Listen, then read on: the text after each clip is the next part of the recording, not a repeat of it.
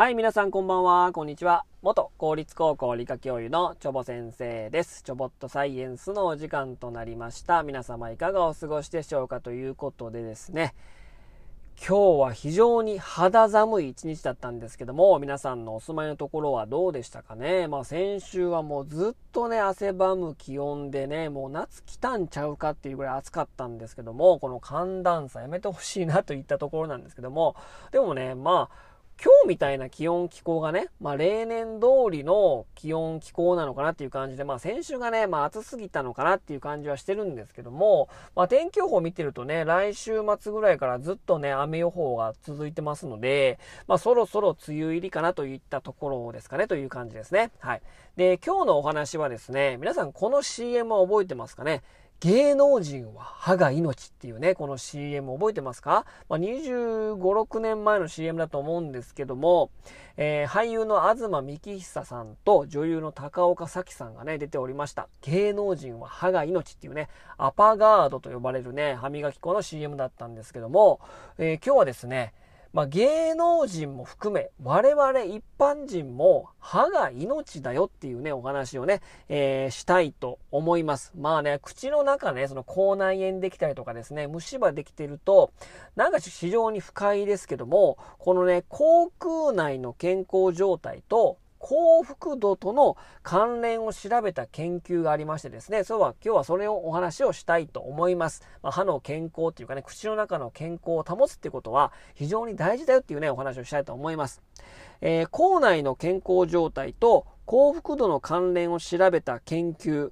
えー、これはですね、ルーマニアの方ですね、えー、ルーマニアの歯科医学生178人を対象に、口腔内の健康状態や口腔衛生ケアの実施状況、1日何回歯を磨いているかなどの口腔衛生ケアの実施状況と幸福度やモチベーションとの関連を質問状を使って調べたらしいんですね。するとですね、幸福度や生活満足度が高かった学生は、歯肉の状態を非常に良い、 very good、優れている、 excellent と報告する傾向があったということなんですね。えー、またですね、検診のために歯科医を訪れている人の方がそうでない人よりも幸福度が高く、要は歯医者にね、定期的に行ってる人の方が幸福度が高いということですね。1日2回以上歯磨きをする学生はですね、1日1回以下しか歯を磨かない学生と比べてですね、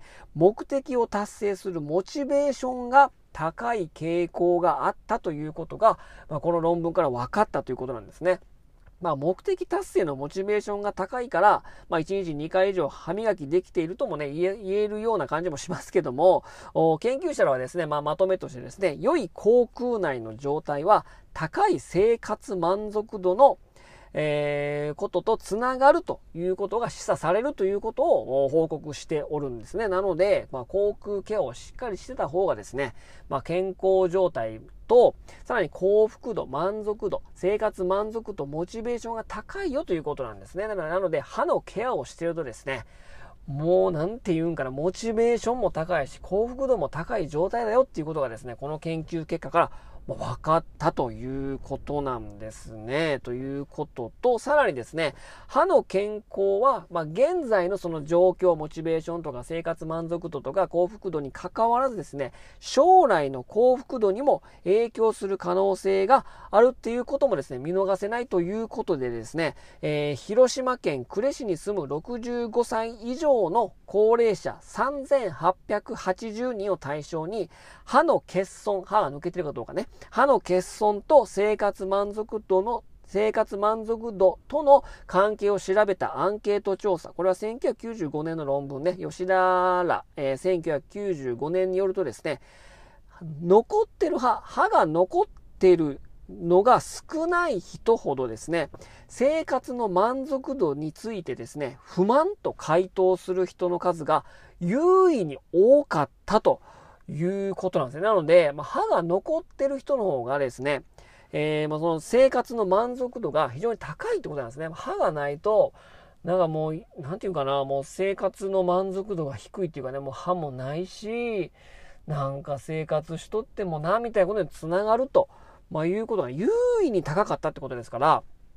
なので歯が残ってた方が、いや、要は幸せだよと、まあ、いうことなんですね。まあ、こういうね、研究結果を受けてかどうかはわかんないですけども、まあ、もうずっとね、これ前々から言われてるんですけども、厚生労働省と日本歯科医師会もですね、80歳以上で20本以上の歯を保つですね、8020運動。これ聞いたことある人もね、結構いるんじゃないかなと思うんですけども、8020運動に、えー、力を入れていると。まあ、いうことでですね、まあ、80歳になってもですね、自分の歯っていうものね、入れ歯とかそうなんじゃなくてね、自分の歯をですね、残しとこう、20分以上残そうっていう運動もですね、えー、まあ、力入れてですね、まあ、そういったことで、まあ、学校衛生法じゃないですけども、まあ、学校の現場でもですね、歯科検査っていうのは必ず毎年ね、1回やりますしですね、まあ、その歯の健康を保とうっていうね、その、まあ、せまあ、日本のね、もう全体としての、まあ、流れもあるということなんでございますね、ということでね、やっぱりこの歯の健康を保つっていうことね、歯磨きもしっかりして、ケアもしてね、定期的に歯医者行ってる方がですね、幸福度が高いよということと、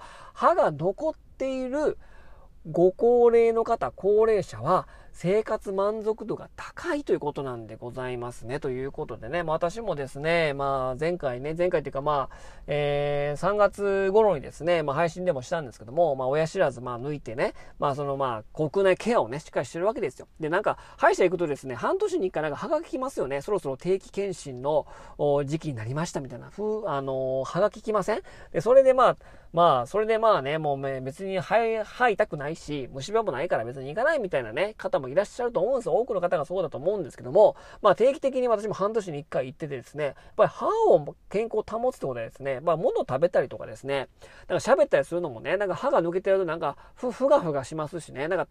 食べたいもの食べれなくじゃないですか。じゃあ歯痛いから、これ食べるのやめとこうとかね、冷たいもん染みるからやめとこうとか、あったかいもんちょっとここの奥歯がちょっと痛いからやめとこうってねことになるじゃないですか。でそういうことが積み重ねでやっぱり不満になったりとか、まあ、生活満足度に関係すると思いますからね、ぜひね、皆さんね、全然、例えば歯医者行ってないなとかいう方はですね、ぜひ行ってみてください。歯の健康を保つということはですね、